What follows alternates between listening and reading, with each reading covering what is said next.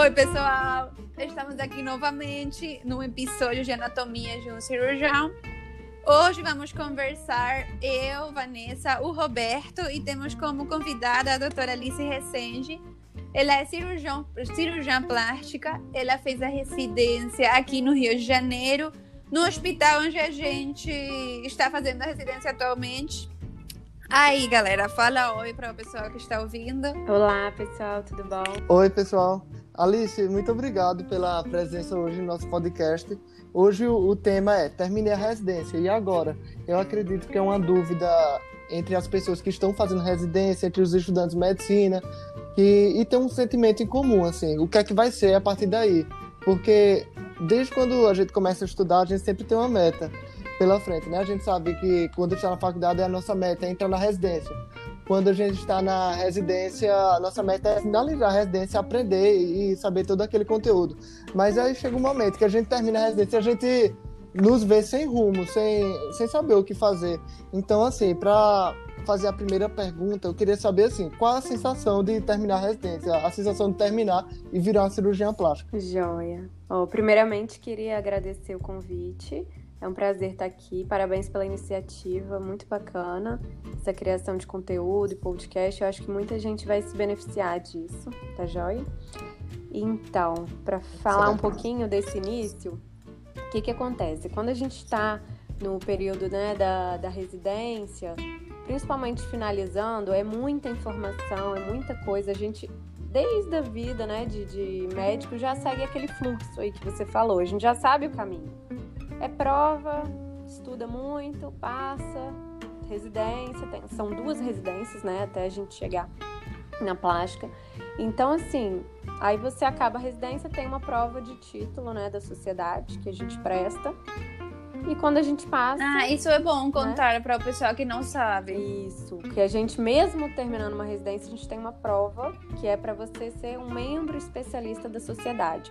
É uma graduação a mais que te faz ter bastante tranquilidade. Eles é uma prova difícil, né? Mas que é importante a ser aprovado, né? Para a gente ficar reconhecido na Sociedade Brasileira de Cirurgia Plástica. Então a gente já vem sabendo disso, vem estudando durante o ano é um ano intenso de, de muito, muitas cirurgias. Você, a gente se empolga muito, estuda muito. Às vezes a gente até não consegue. E, e, por exemplo, vocês também morando fora, né? Eu morava fora na época, não consegue organizar uma coisa para o próximo ano, que é o ano que você vai ser um cirurgião plástico mesmo. Então, quando acaba. É, isso né? A gente tá assim. Isso eu acho super difícil pois também, é. pra, tipo, eu, o Roberto, né? que é de fora, ficar pensando é, quando acabar o que, que, vai ser, o que, que, vai acontecer. Pois é. E assim, você morando em outro lugar, você tem muitas despesas, não tem como você ir organizando ao mesmo tempo, enfim, muito complicado.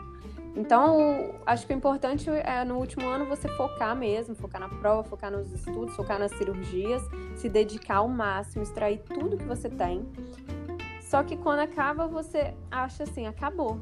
Tô fe... Eu tive essa sensação, acabou, nem acredito, graças a Deus, estou muito feliz. Agora vou começar consultório. Aí você se perde. É aprovado na prova, fica todo feliz. Só que aí você começa a cair na, na real, né? Acabou aquela, aquele fluxo que você tinha, entendeu? Você agora sim, tá sozinho, sim. voo solo, entendeu? Você tem que começar um consultório, você vai começar como? Você vai entrar no consultório de alguém que já está montado, ou você tem um dinheirinho ali para montar o seu próprio consultório, que é um investimento muito grande, entendeu? Então você tem que saber o que, que você quer da sua carreira. Quais foram as principais barreiras assim que você encontrou? Foi essa falta de planejamento é, de antes que você não teve é, tempo ou foram esse... outras barreiras? Assim? Não, acho que esse início, é. assim, até o médico lidar com essa questão de, de estruturar, por exemplo, você, quanto que eu vou cobrar numa cirurgia, entendeu? Quanto que eu vou cobrar na minha consulta? É, é difícil, assim, porque, por exemplo, a gente lá no Rio funciona de, de um jeito. Quando a gente vai para o nosso estado, às vezes a realidade é diferente, entendeu? Às vezes você não pode cobrar exatamente o que você cobrava no Rio, entendeu? Os valores, pelo menos em Vitória eu senti um pouco isso, sabe? E aí, o que, que eu fiz? Eu fui com. Eu tinha mais ou menos o que eu queria. Eu queria ter um consultório meu, né? É... que fosse guiar, assim, poderia até ser um espaço de outra pessoa, né? No caso de dermatologia, mas eu queria uma clínica focada nisso, entendeu?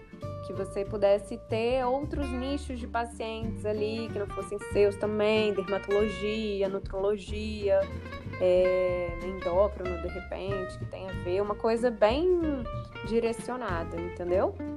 Que eu acho que seria bacana, sim, sim. Que, que é um perfil de paciente que a gente consegue, né? Porque consultório também sozinho, o início é muito complicado. Só se você tiver uma sobra de grana e puder estruturar isso muito bem, entendeu? Tiver um, assim, já esse planejamento na cabeça. Então. Essa é. frase também ficou na minha ficou, cabeça. né? E aí, assim, você, uhum. você quer ser conhecido como quem? Você vai, vai ficar auxiliando um monte de gente. É, é bacana, é. Você ganha um dinheiro, você não tem tanta preocupação, né, com aquela coisa de consultório. E, e você acaba aprendendo bastante coisa, né, no auxílio. Só que, como você quer ficar conhecido, entendeu? Eu, eu estudei, quis focar no meu consultório. Então, eu estruturei uma, uma um, um consultório bem focado, bem bacana.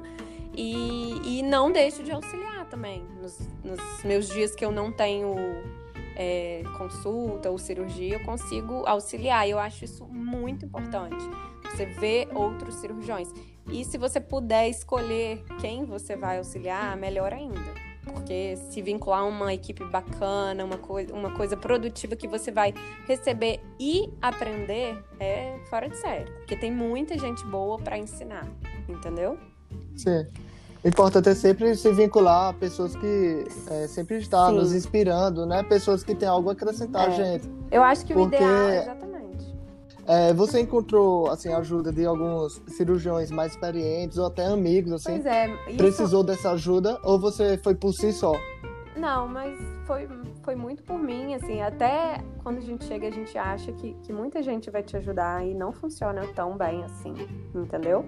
É, uhum. O que eu acho, assim, interessante é você procurar alguém que você admira e conversar. Conversei com algumas pessoas, né? Tiveram um bate-papo às vezes você até vai à procura de uma oportunidade e nem sempre isso acontece. A gente se frustra um pouco, uhum. entendeu? Que a gente acha que vai chegar, sim, vai sim. ter espaço, que, que vai entrar numa equipe e nem sempre é assim. Então a gente não pode ficar pensando nisso, entendeu? A gente tem que ter o planejamento. É igual teve uma aula agora, inclusive essa semana, bem bacana.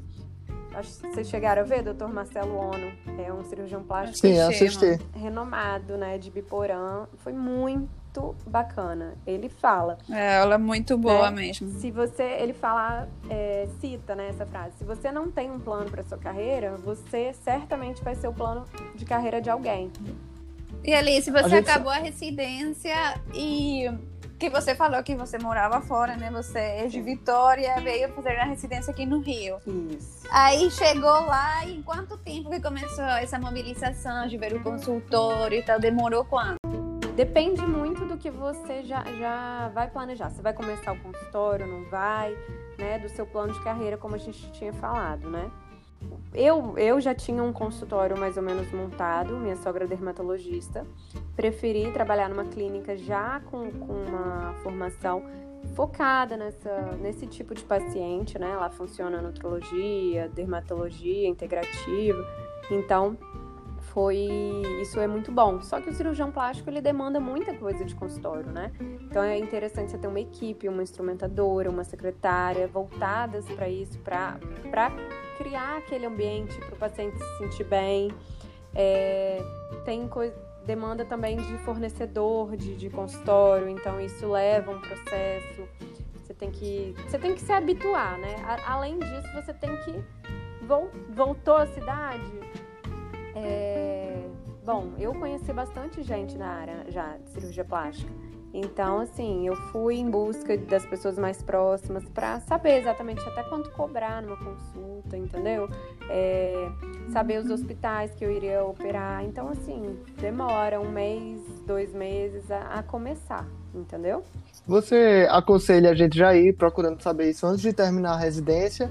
Ou Eu não é acho. o momento? Você acha que não é, o É, momento? assim, na verdade eu fiquei muito focada. Como a gente não tem dia útil, né, na nossa cidade, assim, é meio complicado, né? A gente tá sempre, talvez o fim de semana terem um pouco de tempo de fazer isso. Então, se conseguir é válido. Ou manda uma mensagem para algum amigo, cirurgião plástico mais, inter- é, mais antigo, que você já conheça, falando que você vai voltar. Aparecer, né? Eu acho que isso é importante, saber que você está chegando, de repente alguém precisa de um auxiliar ou precisa de você em algum serviço do, né, da cooperativa, alguma coisa assim. Então depende de onde você vai voltar. Acho, acho que é válido, mas a gente não tem tempo para isso, entendeu? Então você fica meio perdido. Quem é melhor você ter ao seu lado? Um cirurgião amigo ou um cirurgião experiente? É, eu acho assim que a gente tem sempre que trabalhar com pessoas, assim, ou igual ou mais experientes que você, entendeu? A gente é, é uma soma ali do, de quem a gente convive, até pra gente aprender, trocar informação. Então, quando é o âmbito profissional, se a pessoa é o mais experiente possível e se te acolhe bem, eu acho que é essa pessoa que você tem que caminhar junto, entendeu? Sim. Então, a gente, durante os nossos planejamentos, a gente tem que saber, assim, onde a gente vai querer que a nossa carreira esteja daqui a uns anos e os caminhos, mais ou menos, traçados até lá. É, você pode se acomodar, por exemplo, chegou, tem várias pessoas querendo auxílio, você começa a auxiliar, ganha bem, não se preocupa tanto com pós, pré-operatório, consultório, né? Então você fica mais, assim, estável, sem grandes problemas. É, E acaba que você vai ficar nesse platô, não monta consultório, enfim, tem que ver qual o seu plano de carreira. Se você não tem um plano de carreira definido, você certamente vai ser o plano de carreira de alguém. Então você acaba entrando num platô ali que você se perde, porque se acomoda. Então você tem que saber o que você quer. Eu tinha certeza que eu queria trabalhar com meu consultório, com meu nome. É, e claro, nas horas vagas, livres, a gente tem os dias de auxílio. É, entrei no grupo da, da cooperativa também, que eu acabo fazendo parte de. no hospital de centro de queimados infantil, que é muito bacana. E, e tem as outras áreas também, né, que a gente atua, mas sabendo sempre que eu queria ter o meu nome, as minhas cirurgias, o meu consultório. Você não é muito conhecido, mas perseverando ali você vai conseguir seus pacientes. Por isso que essa escolha de trabalhar junto com dermatologia, com uma clínica que já funciona outras é, especialidades, foi bacana, porque é um nicho de paciente já focado, entendeu? Quais foram as estratégias que você traçou para organizar essas metas? Você apenas chegou um dia, parou para pensar ou foi algo que você, sei lá, foi discutindo com outros e É. foi pesquisando, foi assistindo aulas? É, eu acho, assim, foi uma. eu Acho que era uma coisa natural que eu sabia já que, que eu queria, né, do consultório, isso eu já tinha na minha cabeça. Mas eu sentei com vários médicos. Aliás, é, é engraçado, toda vez que eu vou no hospital e eu tenho algum cirurgião plástico, mesmo que eu não conheça tanto, acabo me apresentando e eu pergunto tudo, tudo, como ele faz. Porque aí eu vou vendo as opções que a gente tem, né? Trabalha ou não com plano de saúde, só particular, entendeu? Então você vai Uhum. focando o que Sim. você quer. Eu, por exemplo, optei por trabalhar só com particular. É uma escolha meio difícil, né? Porque a gente chega, consultório, Sim, sim. então, isso foi bom, assim. Mas eu, eu conversei com bastante gente de várias idades, né? É, médicos conhecidos, da estratégia deles, o que, que eles achavam e até mesmo quais hospitais operar, né? Pra gente saber quanto à segurança, né? Com os pacientes. E você vai. E a gente tem o nosso jeito, né? Nosso jeito de atender, de acolher o paciente, que é importante. E você vai construindo a sua própria maneira de, de atuar. E, Alice, no momento, na hora de escolher assim, a equipe e tal, que isso daí também é uma dúvida, que todo residente né, chega ao R3 aí você começa a pensar em tudo, tudo que implica, que como você falou, cirurgião plástico, desde o consultório até tudo, é muita coisa. Sim. A equipe, você começou como a escolher, ver Como? É, eu acho que tem que ser pessoas que trabalham parecido com você na questão, em todas as questões, questões éticas, questões de técnicas cirúrgicas e trabalho mesmo, né? Que tem uma carga parecida com a sua de trabalho. Então você tem que se juntar a essas pessoas. De, de repente, alguém que fez no mesmo lugar que você, vocês trocam uma ideia, entendeu? E vai encontrando esse nicho. Até instrumentadora, uma pessoa que pareça com você, pense parecido, trate o paciente da, da maneira que você gostaria que, que fosse tratado, porque a equipe é muito importante para o paciente. Então, quando a gente pensa em equipe, né, geralmente a gente pensa assim, ah, a equipe é só o cirurgião, mas essa equipe inclui é. desde o profissional da limpeza, de quem vai atender no, no a secretária do seu consultório, os funcionários do hospital que você vai trabalhar, tem, um, tem uma certa quantidade de pessoas que trabalham sempre junto a você, é, né? Porque assim, lógico, né? Vai carregar o seu nome, né? A equipe de doutora Alice. Mas não é só você que trabalha ali. Então, assim, se não funcionar como você gostaria que fosse, vai desandar em algum momento, né? Então você tem que procurar sempre colocar as pessoas certas junto com você, né? Uhum. Para você balancear aquilo. A paciente, por exemplo, muitas vezes ela vai ter um contato apenas com a secretária na hora de fechar a cirurgia ou no pós-operatório você vai passar visita, mas a instrumentadora ela vai dar é, aquele suporte também. Então, assim, você tem que confiar completamente na sua equipe para você não ter grandes preocupações, para você ter aquela satisfação da paciente, né? Tipo, a paciente tem que te idolatrar praticamente, entendeu? E aí ela não tá idolatrando é. só você, é a equipe toda tem que funcionar redondo. Entendeu? Uma coisa que falou esse Marcelo Ono na aula dele que eu gostei Sim. foi que ele falou do, da equipe mesmo, do pessoal que vai trabalhar contigo, que tem que ser alguém que saiba tratar com as pessoas, que tenha é, um bom trato, isso. que você consegue ensinar tudo. Depois você consegue ensinar tudo para tua instrumentadora, para recepcionista, é. para secretária, mas o jeito de tratar Exatamente. com o paciente, Perfeito. você não consegue. Não é todo mundo. Pode ser um grande cirurgião, mas o cara é uma porta, não uhum. consegue se relacionar. E assim, tem, a gente tem exemplos grandes disso, assim, sabe?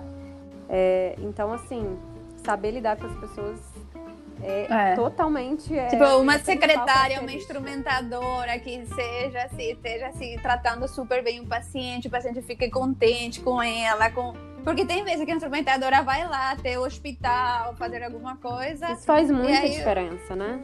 Uhum. Até o hospital onde você vai trabalhar, né? Então, assim, você conversar com a equipe que vai ficar com a paciente à noite, ter esse cuidado de, de deixar a equipe do jeito que você pensa, né? Do jeito que, que você acha que funciona. Então, é, é isso. isso aí, perfeito. Ele falou, foi bem bacana. Nossa, a aula dele é, foi incrível. Você, você falou agora há pouco, Alice, que você optou por trabalhar com pacientes particulares ao invés de planos de saúde. Isso. Mas por que assim você fez isso? Você acha que existe uma diferença do tipo de paciente que lhe procura? É, não, na verdade, assim, foi uma escolha pessoal. É, os planos de saúde eu via que já estavam um pouco saturados e não teria grandes espaços assim, entendeu? E eu comecei Sim. a é, particular e fui avaliando como, como seria, entendeu? Eu vi que no início não é fácil, você vai, tem, não tem consulta, desmarcam, marcam, desmarcam, você começa a se preocupar. Mas é assim que é o início, não tem jeito. Gente, é... eu imagino assim, o primeiro paciente, assim, deve ser toda uma emoção. É, uma, é, chegou. uma ansiedade, primeiro atendimento, né? Você... Mas assim, é, é, natural, você sabe falar sobre o assunto, você sabe a queixa, você sabe atender. Tem que ser uma coisa mais natural, com certeza. E você meio que já tem um treinamento. É, já tem treinamento na residência, né? Na isso. residência isso é extremamente importante. E na nossa era bem bacana, porque a gente tinha um pouquinho de autoridade de, de fazer uma consulta, só você e o paciente, né? Então a gente teve esse treinamento muito bom durante a nossa residência. E é, isso, isso, facilitou é bom, muito, facilitou muito mesmo. Então, eu vejo que na nossa residência médica, assim, chegaram todos os tipos de pacientes, né? Chegavam pacientes, aquelas pacientes mais ansiosas, que tinha expectativa lá em cima do procedimento, mas também se houvesse qualquer falha, ele já lhe botava muito para baixo. Mas chegava aquelas pacientes mais quietas, que falavam pouco, e qualquer coisa que você fizesse já ficavam bastante satisfeitas.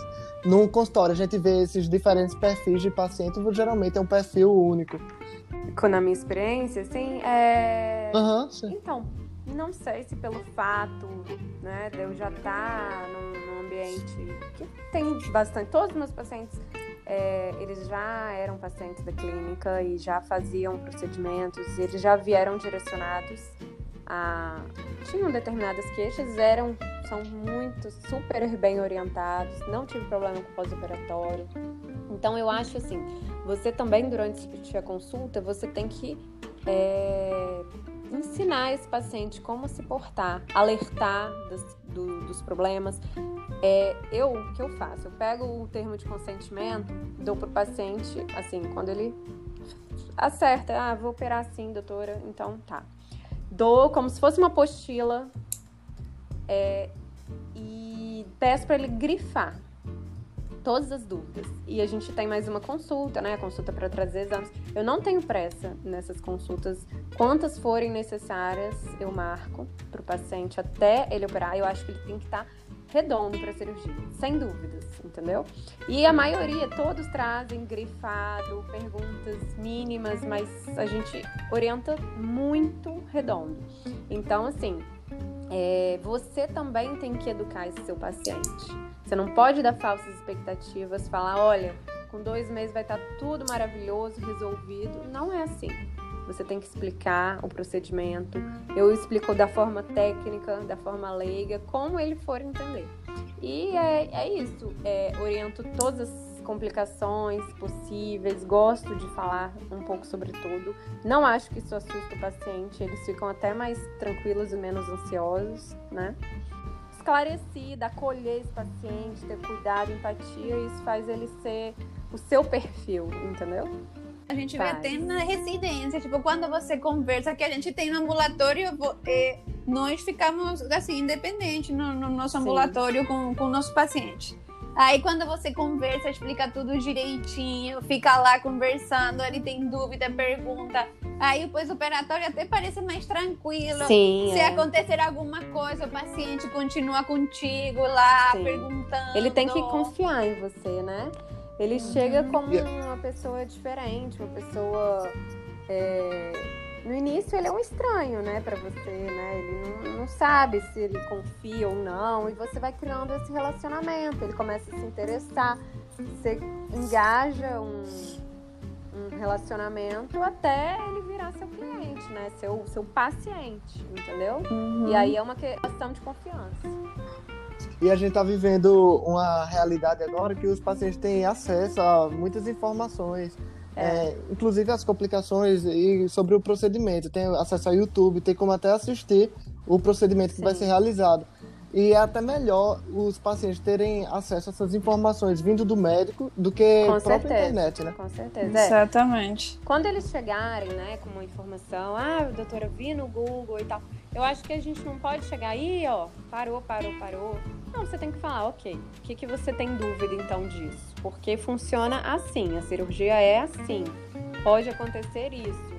Aí ele vai ficar mais tranquilo, né? Porque se você só rejeitar e simplesmente ignorar, não é bacana. Eu acho que você tem que conversar. isso. isso era mais anti, é, tipo, antigamente alguém chegava, ah, eu vi no Google Now. Aí o médico já meio que não. Eu é. acho que agora todo mundo tem acesso para o Google tem. e a nossa até realidade gente, até gente, é, é a nossa exemplo, tá realidade tá... lidar com isso. Nós temos que é. saber lidar com um paciente que chega com toda a informação do Google, que já pesquisou no YouTube, já viu tudo Aí temos que saber lidar com isso. Eu acho que é assim é como a Alice falou, é falando de novo, com paciência e explicando. É uma tudo. realidade. A gente, quando tem um problema ali no computador, vai lá no Google, ah, como é que conserta isso aqui, né? A gente faz -huh. isso. Então, assim, é natural. Poxa, a pessoa vai lidar com o sonho, com a vida, né? Com, com, a realização pessoal dela. Então, tem que entender isso. É um processo, não tem jeito. Já é a nossa realidade. Assim como mídia social e, enfim, tudo isso. Alice, mudando um pouco de assunto a respeito de pacientes, eu queria falar assim sobre a, o início da sua carreira. Quais foram os erros mais comuns que você cometeu e o que é que você assim chega pode aconselhar para gente, nós, Tá. eu e Vanessa, que estamos terminando a residência em breve, a não cometer Uhum. esses erros. Entendi. É, eu, eu acho que eu demorei um pouquinho, assim, a. Por exemplo, né? Eu voltei em março, eu só fui começar as coisas mais pra junho, assim, né? Tipo, um mês, dois meses. E o que, que acontecia no início do consultório? Quando eu via que não tinha paciente, eu não, apare... eu não ia pro consultório, entendeu? Eu Sim. ligava pra secretária, ela "Ah, não tem paciente. Aí eu ficava em casa, às vezes, né? Ou fazer outra coisa. Então, assim, tem que ir pro consultório. Tem que sentar lá. Tem que. As pessoas. Tem vários pacientes lá, né? Na, na sala do consultório, né? Então as pessoas têm que te ver. Quando eu fui voltando a sempre indo mesmo, independente de se tinha ou não paciente, aparecia sempre alguma coisa. Algum paciente queria falar comigo, alguém queria tirar uma dúvida e virava paciente. Então, assim, você não pode se acomodar e falar, ah, não tem paciente, não vou. Não, você tem que estar presente lá, colocar o jaleco, sentar e esperar. Mesmo que você estude, pesquise alguma coisa, né? E outro erro Sim, uma também que eu, é, outro erro também que eu achei foi, por exemplo, é, eu tenho uma, não sei como funciona, né, para vocês, mas assim, aqui pra tem uns plantões de centro de queimados, essas coisas que geralmente é por cooperativas. Eu demorei um pouco a entrar, né? E fez muita diferença pra mim isso, porque assim, é, quando a gente é cirurgião plástico, a maioria pensa, nossa, mas eu vou ter que dar plantão, né? Pensa, ai, não, não, não, que- não quero. Mas o interessante dos plantões é que assim, eu não me afastei da parte reconstrutiva, né, da parte reparadora, porque hoje em dia até é difícil dissociar essas duas, né? Toda, toda plástica é reconstrutora e estética, na minha opinião. Você busca as duas coisas, se possível, né? Uhum. Primeiro, lógico, você vai tentar reconstruir, mas sempre vai ter aquele lado estético também. Mas, então, assim, eu demorei um pouco a entrar. E esses plantões são, é, pelo menos pra mim, né, nesse início, eu acho que são muito importantes, porque eles garantem aquele mês que você não vai ter paciente, entendeu? É, então, pra mim, é, essa questão do plantão, é, ainda mais na área né, de cirurgia plástica, são muito importantes, assim, nesse início, para quem gosta, principalmente. E eu adoro trabalhar com isso, trabalho né, no centro de queimados, enfim. E nessas baixas temporadas, porque tem baixa temporada né, na cirurgia plástica, geralmente dezembro, janeiro é bem cheio, e inverno também, mas tem momentos que, que, ainda mais no início, você não tem tanta demanda. É importante. E assim, uma coisa que a gente não esperava, né, essa pandemia. Então, acabou as cirurgias eletivas. E aí, como é que você faz? Não tem auxílio, É. não tem cirurgia sua, não tem consultório. Os plantões, eles acabam sendo uma, um escape ali, entendeu? Então eu acho isso muito importante, tem que manter isso em mente. Assim, é chato às vezes, né? Tem que não consegue trocar, tem algum evento, não consegue ir. Mas é uma, é uma segurança que você tem. Então, nesse início, acho que é bom procurar e manter plantões. E, gente, vamos falar um pouquinho agora do, do marketing, redes sociais e a cirurgia plástica, o consultório, ajuda. Como que você está vendo isso, Alice, e nós também, a nossa visão já como residente no futuro? Isso, eu acho que é uma realidade total, assim, as pacientes elas procuram no Instagram às vezes antes mesmo de procurar em Google hoje em dia. É, eu não tinha meu Instagram no meu cartão. Teve um paciente que falou: "Ah, qual é o Instagram?" Né? Aí eu fiquei, nossa, não tinha pensado, né? Enfim. Sim. Então é uma realidade. É, eu acho que se você fizer de, de uma forma assim, né, consciente, é, respeitando as normas do, do Conselho Federal de Medicina, acho que de uma forma ética, é, mantendo essa essência, acho super válido. Acho que tem que ter, o paciente tem que te conhecer, você tem que aparecer. É uma forma dele trocar uma informação. Eu estava até esses dias fazendo uma aulinha aqui de marketing. Eu acho que o médico tem que ter uma visão hoje em dia de tudo, ainda mais cirurgião plástico, de marketing, economia, né? gestão. Então a gente tem que, tem que estudar outras áreas também, não tem jeito. E assim, como que um. Que um é, uma pessoa estranha entrou no seu Instagram, né? Primeiro passo, uhum. assim, essa jornada dele é como se fosse fazer uma compra, né? É, então ele até procura um produto, que é a sua cirurgia, que você tem que valorizar isso, né? Você vende, você tem que vender o seu produto mais somado. É uma experiência que o paciente vai passar na vida, que ele nunca vai esquecer, né? O doutor Marcelo Ono cita isso também. E aí essa pessoa estranha, ela chega no seu Instagram. Tem que ter alguma coisa no seu Instagram que interesse, né? Que atrai essa pessoa, que tipo que a gente fala que doa nessa pessoa. Alguma coisa tem que bater ali para ela ficar no seu Instagram, senão ela não vai te seguir, né? Uhum. E depois de interessado, ele começa viu alguma coisa que gostou, ele interessou, interessou ele, ele vai ficar, ele vai começar a te ver, os seus posts diários, os posts têm que ser mais que diários, têm que ser relacionados entre si, não pode ser aquela coisa vaga, botox.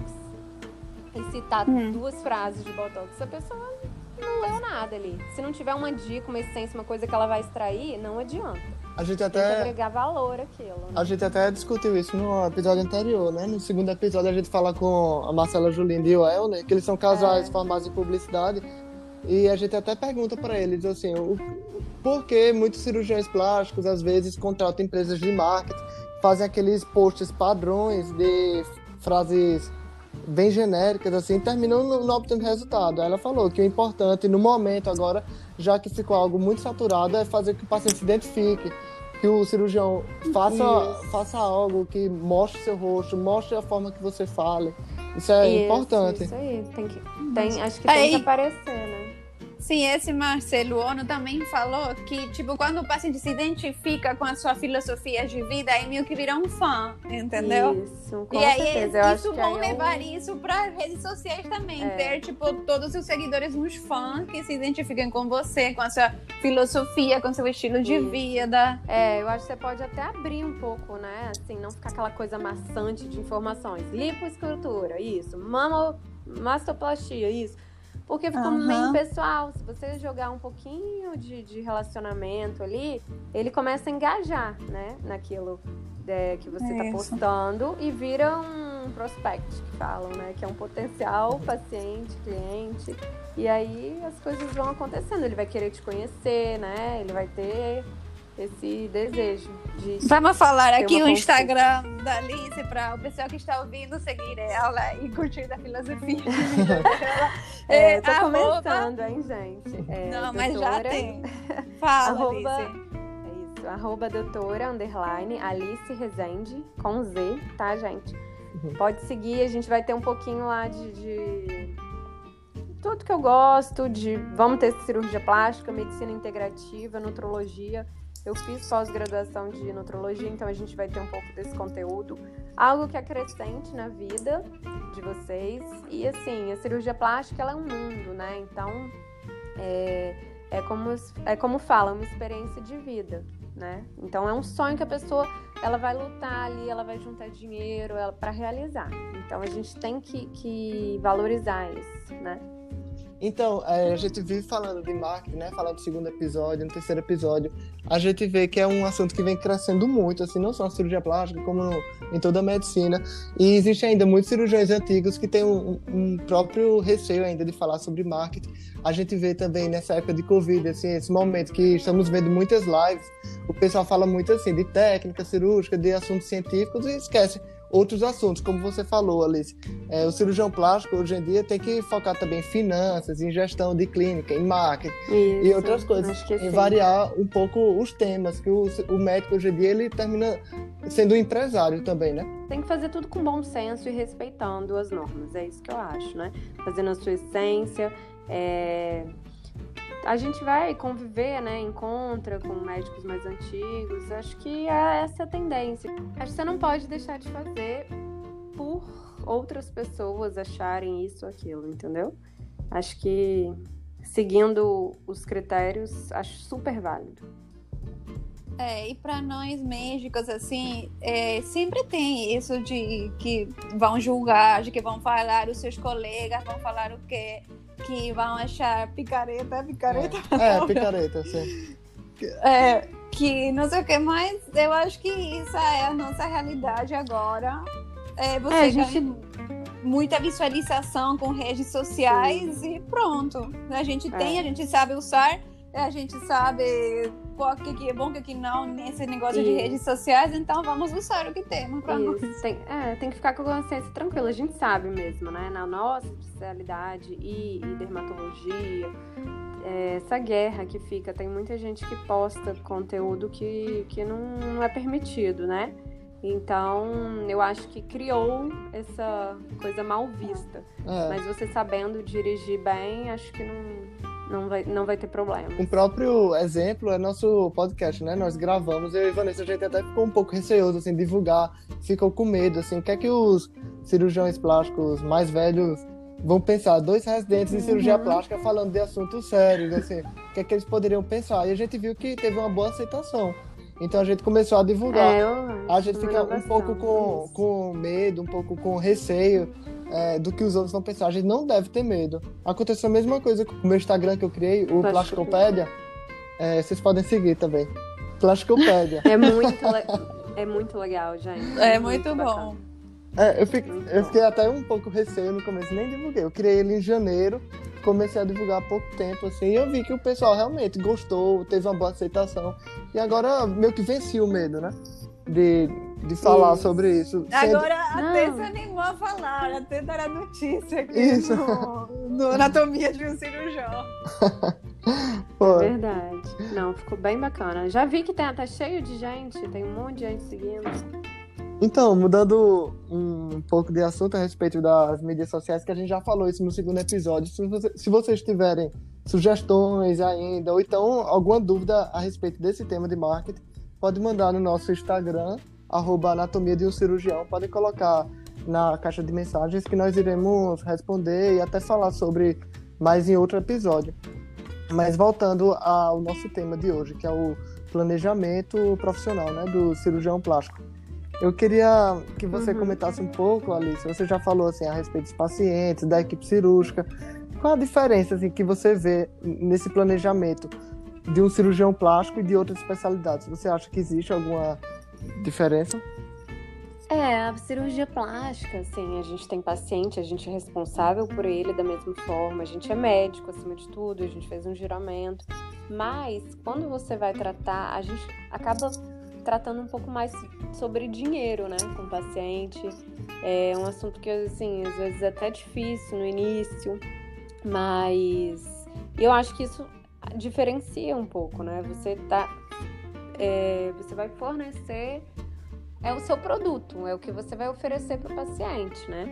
Então, assim, você- essa relação eu acho que difere das outras, sim, bastante. Você acha, E aí a gente tem que procurar a melhor forma de fazer isso. você acha legal assim ter no consultório alguma secretária só para falar nessa questão financeira ou no seu consultório, na sua prática, é você mesmo que fala?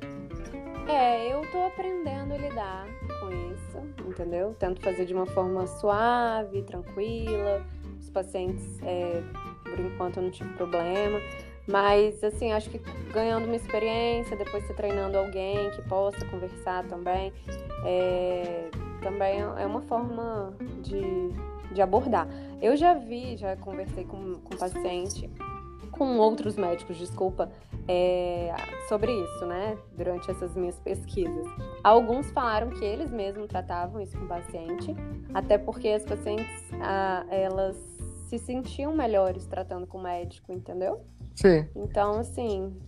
Mas eu acho que também tem outras que de repente querem conversar com, com a secretária, né? Sobre parcelar, às vezes ficam sem graça um pouco de perguntar pro médico, enfim. Então eu não sei, ainda não tô com isso é, definido, mas por enquanto eu que converso com as minhas pacientes. E essas questões de valor, você inicialmente pensou assim, ah, vou cobrar mais barato para conseguir atrair mais pacientes, ou você já pensou assim, ah, vou fazer é, consultas particulares para e cobrar o meu valor é esse e esperar que os pacientes lhe procurem com esse valor. Você fez alguma estratégia em relação a isso? Eu cobro, mas. Não, na verdade, como eu atendo particular, eu, eu cobro o valor que todas as, as consultas particulares são. no, no consultório. Então eu não mudo isso, né? E que eu acho que é, é válido isso. É, agora, quanto às cirurgias, eu fiz uma pesquisa mais ou menos com todos os médicos e cheguei num valor. Eu não acho que a gente tem que cobrar mais barato, isso banaliza é, o seu trabalho, entendeu? Então, assim, não acho, não acho legal, né? A gente fez uma residência, a gente investiu, a gente tem que cobrar o que é, que é correto. E também cobrar muito caro, por exemplo, um, um médico que tem anos luz de experiência, ele já é conhecido, você cobrar mais do que esse médico é complicado. Por que, que a paciente vai te escolher, né? Não sei. Então, assim, eu acho que você tem que entrar no equilíbrio e não pode é, ter um preço muito abaixo do mercado, não pode, de jeito nenhum. Você tem que valorizar o seu trabalho, né? Então, para finalizar nossa conversa aqui, é... Alice, você, o que, que você acha que a gente tem que fazer para se destacar um pouco, para ter alguma diferença com o resto do, do cirurgião plástico que vamos lidar quando acabar e tal? Isso é, assim, a formação é muito importante, então que você puder sugar na residência, é, se especializar, conhecer técnicas, tudo isso é a bagagem, né, que você carrega. Isso faz muita diferença, né? Não adianta você ter um consultório maravilhoso e o que você vai fornecer para o paciente não fazer jus ao valor agregado. Então, você tem que ter essa formação muito boa. Uma equipe, como a gente conversou, é, em sintonia, né? O paciente ele vai ali, ele tem que ser bem tratado, ele tem que ser é, esclarecido, tirada todas as dúvidas. Então você tem que acolher esse paciente para que ele fique ali, para que ele é, te indique. Você não pode negligenciar, ah, operei esse paciente, ah, então tá, já operei. Não, esse paciente ele vai ser seu advogado, ele vai divulgar seu, né, seu trabalho, isso é uma das melhores maneiras de, de se conseguir novos pacientes. Então, eu acho que você tem que é, se destacar nessa parte. É, dar um bom tratamento e o que eu vejo que tem muita dificuldade é muitas pacientes vieram, elas já tinham algum procedimento cirúrgico e, e vieram, né? Não voltaram ao cirurgião porque sentiam falta desse pós-operatório. Então, a atenção do pós-operatório eu acho fundamental. Então, assim, tem que procurar um diferencial. Eu acho que é a sua relação mesmo com, com o paciente. Procurar operar em bons hospitais, é, com uma equipe anestésica boa. Acho que tudo que você puder fazer para ser o melhor para o seu paciente é, é o que você vai se destacar. Acho que não tem um segredo mágico, a gente vai ganhando experiência com o tempo. As mídias sociais também são uma maneira de você acaba se destaca. É, participar de congressos, se especializar mais, isso aí sempre também faz diferença, né? Ficar mais conhecido. Então, acho que é isso, assim confiar no seu trabalho, fazer um bom trabalho, consciência tranquila. Legal, Alice. Eu queria tá te agradecer. Assim, é muito legal ver alguém que terminou a mesma residência que eu, brilhando, se destacando mais na frente e podendo trazer alguns conhecimentos assim que tanto nos faz ter dúvida como essa questão de planejar uma carreira. Isso é bem importante. Gostei de falar sobre esse tema. Você, Vanessa, gostou? É, foi legal, né? Parabéns. É, aí. foi muito legal essa conversa, gente. Mas não é que estamos pensando nisso, estamos quase acabando pensando nisso o dia todo, consultório, não, não, não, vai fazer o que agora? Mas foi muito boa. Isso. Obrigado, Obrigada, Parabéns, tá? Obrigada, foi um prazer. É, até, até a, próxima. próxima. Tchau, tchau, pessoal. Tchau, obrigado. Tchau.